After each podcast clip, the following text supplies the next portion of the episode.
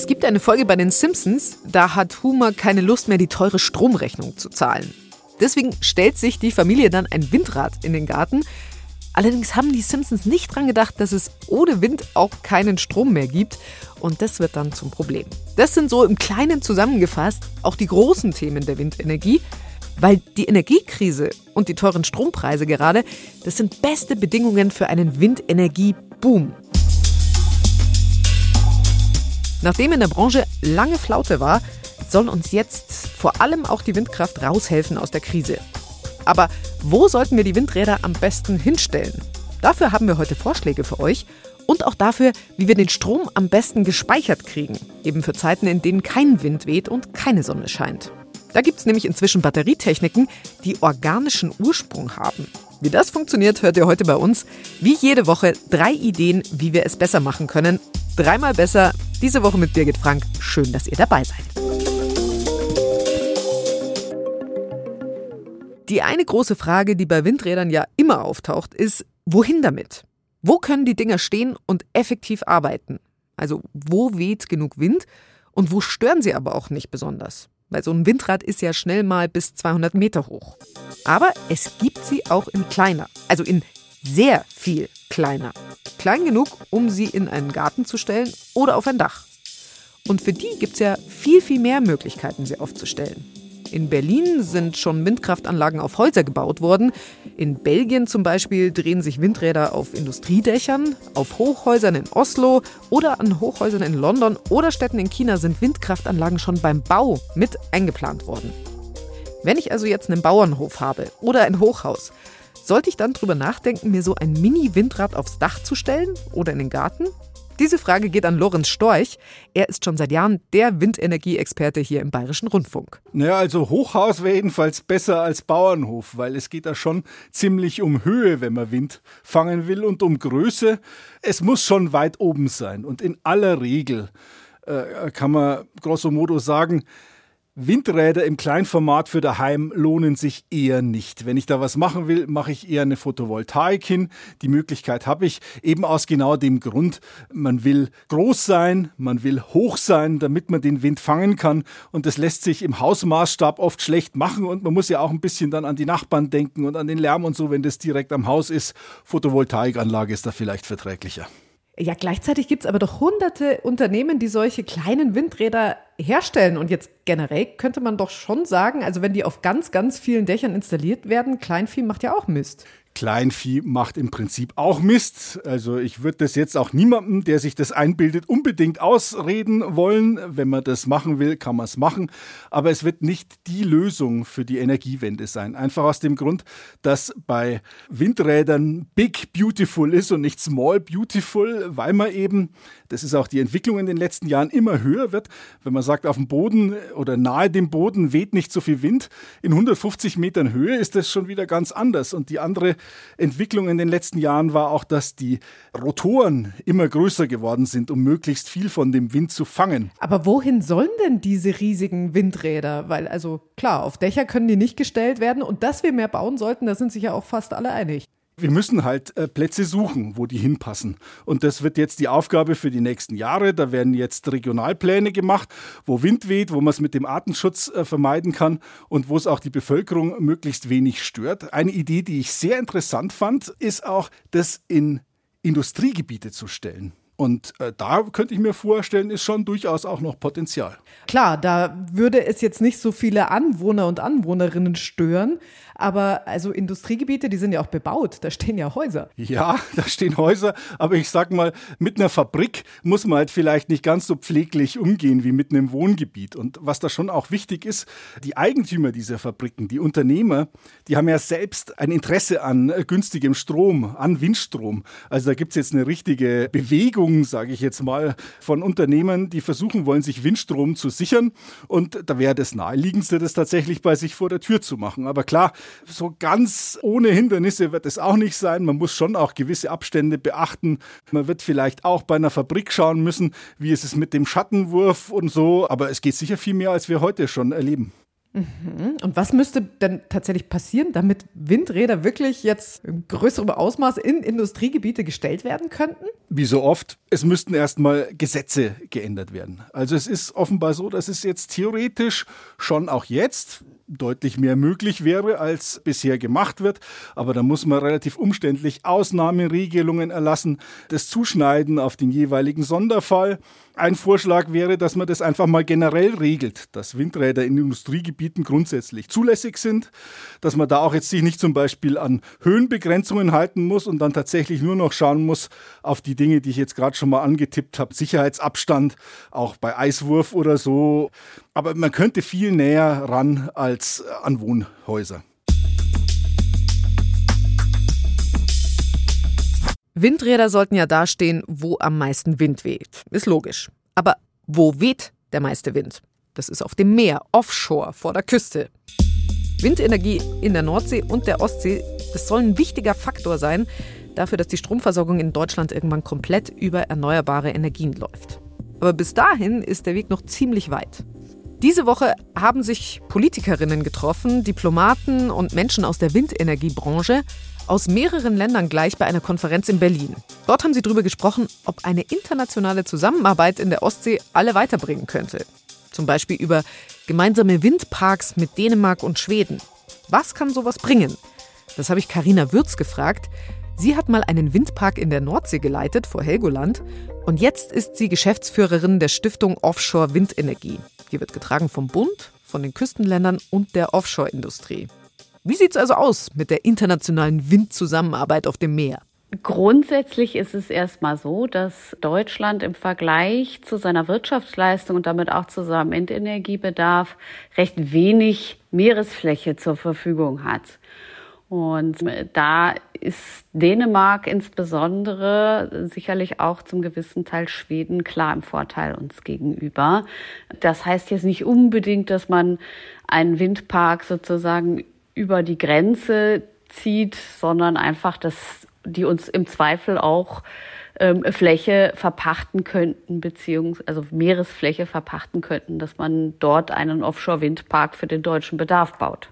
Und was wäre der Vorteil dann für Dänemark oder Schweden, wenn die mit uns zusammengehen? Na, die würden sicherlich eine Form der finanziellen Kompensation daraus erhalten, beziehungsweise dann einen wirtschaftlichen Vorteil daraus ziehen können, wenn sie uns dann ihre Flächen dafür zur Verfügung stellen. Auf dem Meer geht also noch viel, was Windenergie angeht, meint Karina Würz, und dass ein großer Teil unseres Stroms in Zukunft genau von dort kommen wird. Und ja, in der Windkraftbranche zu arbeiten, das ist momentan sicher nicht schlecht. Es gibt richtig Rückenwind aus der Politik. Aber das Ziel der Bundesregierung, bis 2030 fast viermal so viel Windenergie aus Offshore-Windparks, ist es überhaupt realistisch? Es fehlt schon noch viel, sagt Karina Würz. Allein schon die Bauteile für die Turbinen der Windräder herzubekommen, das ist momentan fast unmöglich. Zum Beispiel diese sehr großen Präzisionsgussteile, die in der Gondel verbaut werden oben, wovon es weltweit vielleicht anderthalb Handvoll Gießereien gibt, die in der Lage sind, mit dieser dort notwendigen Präzision solche großen Gussteile fertigen zu können auf die greift also okay. sozusagen der weltweite Boom im Bereich der Offshore-Windenergie dann zu. Und es hat sich ja im Endeffekt fast jedes Land mit einer signifikanten Küstenlinie inzwischen entweder bereits Offshore-Windausbauziele gegeben oder ist dabei, es zu tun. Mit Ausnahme vielleicht des afrikanischen Kontinents. Dort ist es noch ein bisschen hinterher, aber Südamerika, Nordamerika, Asien, da ist äh, ganz, ganz viel Aktivität und da ist definitiv ein riesen Bottleneck zu konstatieren. Aber genauso im Bereich anderer Fertigungsteile, im Bereich unserer heimischen Infrastruktur, Fertigungskapazitäten im Bereich von Werften, die wir zum Beispiel bräuchten für die großen Konverterstationen. Das sind sozusagen dann die Steckdosen auf dem Meer, wo die Offshore-Windparks angeschlossen werden. Aber auch für mhm. Spezialschiffbau, also diese großen Schiffe, die benötigt werden, um diese neue Generation von Offshore-Windturbinen zu bauen, die existiert in dem Maße noch gar nicht. Es gibt also noch viel zu tun, wenn die Windenergie auf dem Meer tatsächlich so boomen soll, wie es geplant ist. Dass der Ausbau offshore aber wichtig ist, um die Klimakrise in den Griff zu kriegen, da sind sich die allermeisten einig. Naturschützer finden aber, dass die Windräder auf See auch Probleme machen, zum Beispiel für Seevögel. Der NABU, der Naturschutzbund Deutschland, fordert deswegen, dass Offshore-Anlagen nur mit großem Abstand geplant werden sollten zu Schutzgebieten. Und Anne Bönke-Henrichs, sie ist zuständig für Meeresschutz beim NABU, hat dann noch zwei andere Ideen. Zum Beispiel Abschaltzeiten, also dass man in Zeiten des Vogelzuges die Anlagen ganz gezielt abschaltet, dass die Vögel dann nicht so betroffen sind. Man kann auch, die Anlagen blinken ja aktuell praktisch durchgehend, wenn es dunkel ist. Auch davon sind die Vögel gestört und zeigen dadurch ein Meideverhalten. Und wenn man die Befeuerung nur anschaltet, wenn sich ein äh, Flugobjekt nähert, würde das auch schon mal wieder den Druck reduzieren. Also ich glaube, es gibt nicht die große Lösung, um den Konflikt da zu lösen. Aber es gibt viele kleine Bausteine, die alle genutzt werden müssen, damit wir eine bestmögliche Naturverträglichkeit haben. Ja, und das eben ein Zusammengehen ist von Meeresschutz und Klimaschutz. Wir hatten ja Hummer vorhin mit seinem Windrad im Garten, das keinen Strom mehr liefert, weil kein Wind mehr weht. Wie können wir also den Strom speichern für stromarme Zeiten? Das ist ja auch in der realen Welt ein ganz großes, entscheidendes Problem. Aber vor allem in Sachen neuartige Batterien tut sich gerade einiges. Zum Beispiel bei Peter Geikle und seinem Speicher-Startup CM Blue. Dieses Unternehmen aus Unterfranken hat erreicht, woran viele innovative Techniken scheitern. Seine Batteriespeicher nämlich haben es geschafft, raus aus dem Labor. Sie werden jetzt gerade in der Realität tatsächlich gebaut. Sie sollen getestet werden in der Praxis in einem Kraftwerk in Hessen. Dafür hat sich die Speicherfirma mit dem Energieversorger Juniper zusammengetan. Und Peter Geikle, der ist überzeugt, dass das den Durchbruch bringen wird für seine Batterietechnik. Wir reden hier übrigens nicht über kleine Batterien, sondern es geht um riesige Container, tausende Quadratmeter groß. Und was macht die besonders? Es sind organische Batteriespeicher. Sie basieren tatsächlich auf natürlichen Materialien. Das klingt ein bisschen abgefahren. Sie sollen nachhaltiger sein und günstiger, weil keine seltenen Rohstoffe drin sind. Und sie sind auch noch effektiver, sagt Peter Geikle. Als gelernter Mediziner hat er sich an den effektivsten Energiespeichern orientiert, die es gibt. Die finden sich in der Natur. Jetzt hat der Mensch vor, was weiß ich, sagen wir mal 150 Jahren angefangen, okay, ich will jetzt auch elektrochemisch Energie speichern. Und da haben wir eben angefangen, Metalle zu verwenden. Dann gab es die Zink-Kohle-Batterie, dann gab es den Bleiakku. Also wir haben uns sehr, sehr stark auf Metalle fokussiert und haben da ja sehr, sehr große Erfolge gehabt. Ich meine, der Bleiakku ist in jedem Auto drin, der Lithium-Akku ist in jedem Handy drin, das funktioniert alles sehr, sehr gut.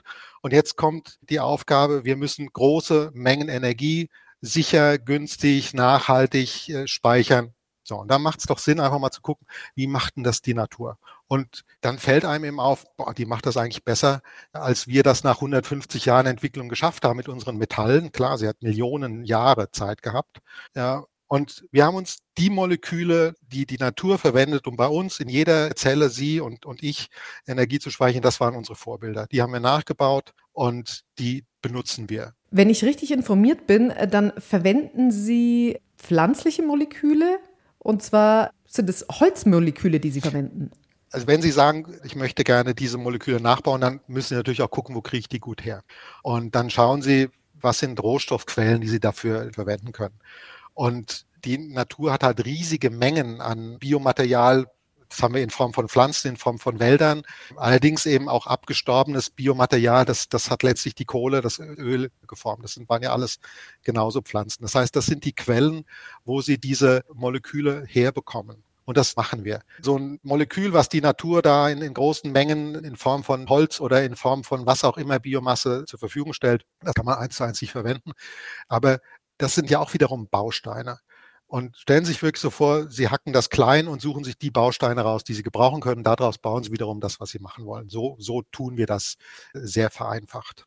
Ihre neuere Batterietechnik, das sind sogenannte Fluss- bzw. Flow-Batterien.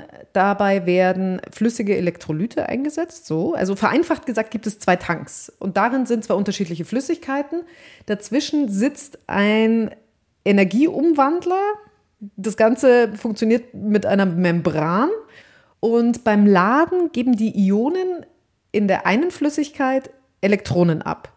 Und die wandern dann durch diese Membran in die andere Flüssigkeit. Und die Energie wird chemisch gespeichert und wenn der Strom wieder gebraucht wird, läuft dieser Vorgang einfach umgekehrt ab und die elektrische Energie wird wieder frei. Eine Ergänzung muss ich noch machen. Die meiste Energie speichern wir tatsächlich nicht in dem flüssigen Anteil des Elektrolyts, sondern in dem festen Anteil des Elektrolyts. Dadurch erreichen wir sehr, sehr hohe Energiedichten. Auch hier das mhm. Beispiel ist der menschliche Körper. Wir speichern die meiste Energie zum Leidwesen vieler in unserem Fettgewebe. Ja, und da holen wir das dann wieder weg und verteilen es im Körper. Manchmal ist es so einfach, guck dir an, wie es die Natur gemacht hat und versuch das nachzubauen. Das war tatsächlich der Gedanke. Inwiefern sind diese Fluss-Flow-Batterien besser als die normalen Batterien? Also sie sind tatsächlich für das, wofür wir sie entwickeln, ganz besonders geeignet. Wir brauchen heute sehr große Energiespeicher und wir brauchen Energiespeicherung über mehrere Stunden. Wir können, das ist das, das Besondere von diesem System, das haben Flow-Batterien insbesondere, äh, aber wie mit unseren Solid-Flow-Batterien äh, genauso. Wir können die Leistung und die Kapazität so anpassen, wie es gebraucht wird. Nehmen wir mal eine Analogie vom Auto. Beim Auto können Sie auch sagen, ich will, will, jetzt mehr Leistung, dann müssen Sie einen größeren Motor nehmen. Und ich will mehr Reichweite haben, dann müssen Sie einen größeren Tank haben. Das lässt sich eins zu eins übersetzen auf das, was wir machen. Und der Bedarf geht eben in Richtung, ich will nicht eine Stunde speichern, sondern ich will vier Stunden speichern, sechs, acht, zehn. In den USA wird über 100 Stunden Batterien gesprochen. Und konkret, wie lange können Sie denn die Energien in Ihren neuen Batterien speichern? In Ihrem ja, Fett? Also am Ende ist es eine wirtschaftliche Frage. Eine Batterie verdient natürlich ihr Geld, indem sie Strom einlagert und auch wieder auslagert, also indem sie quasi Handel betreibt. Und je öfter ich mein Lager umwandle, umso mehr Umsatz mache ich, umso mehr Geld kann ich im Prinzip verdienen. Und, und eine Technologie sollte immer auch in der Lage sein, sich selbst zu finanzieren. Also Energiespeicher müssen Strom billiger machen, nicht teurer. Das ist für uns auch ganz, ganz wichtig. Inwiefern ist es zum Beispiel tatsächlich entscheidend auch für Strom aus Windenergie? Wind ist eben nicht stetig. Und äh, wenn Sie eine Windenergiequelle haben, dann wollen Sie natürlich möglichst viel Stetigkeit herstellen. Den Wind können Sie nicht beeinflussen, aber wenn Sie einen Speicher dazwischen schalten, dann können Sie diese Stetigkeit ein ganzes Stück weit erreichen. Und wenn Sie das dann mit mehreren Speichern an, an mehreren Windstandorten und vielleicht auch noch mit Solarstandorten kombinieren, dann schaffen Sie das, was man Grundlastfähigkeit von erneuerbaren Energien nennt. Das heißt konkret gefragt, was glauben Sie, welche Rolle könnte Ihr Speichersystem bei der Energiewende spielen? Ohne große Energiespeicher wird die Energiewende so nicht gelingen. Wir brauchen allerdings nicht eine Technologie, sondern wir brauchen einen Technologiemix. Das, was wir machen, deckt sicherlich einen attraktiven, wichtigen Bereich ab, aber es gibt andere Technologien, die, die wir brauchen als Ergänzung, als Konkurrenz. Der Markt ist so absolut gigantisch, der Bedarf ist so riesengroß, dass ich nur jede neue Entwicklung begrüßen kann, die uns letztlich hilft, erneuerbare Energien zwischenspeichern zu können und so die Energiewende voranzutreiben. Organische Stromspeicher sollen die Energiewende also nach vorne bringen. In einem Kraftwerk in Hessen soll das Ganze bald zum ersten Mal getestet werden in größerem Maßstab. Und starten soll es noch in diesem Jahr.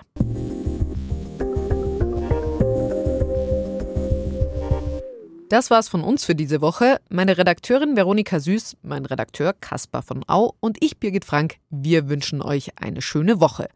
Diese Folge ist übrigens entstanden während und obwohl viele Kinder um uns rumgewuselt sind, äh, vor, während und nachdem wir gearbeitet haben. Und wir sagen deswegen auch nochmal Dankeschön an Omas und Opas, die diese Kinder betreut haben. Und apropos, falls ihr noch was anhören wollt, wir hätten eine Empfehlung für euch. Eltern ohne Filter. So heißt ein Podcast vom Bayerischen Rundfunk, in dem Eltern erzählen, wie es wirklich läuft.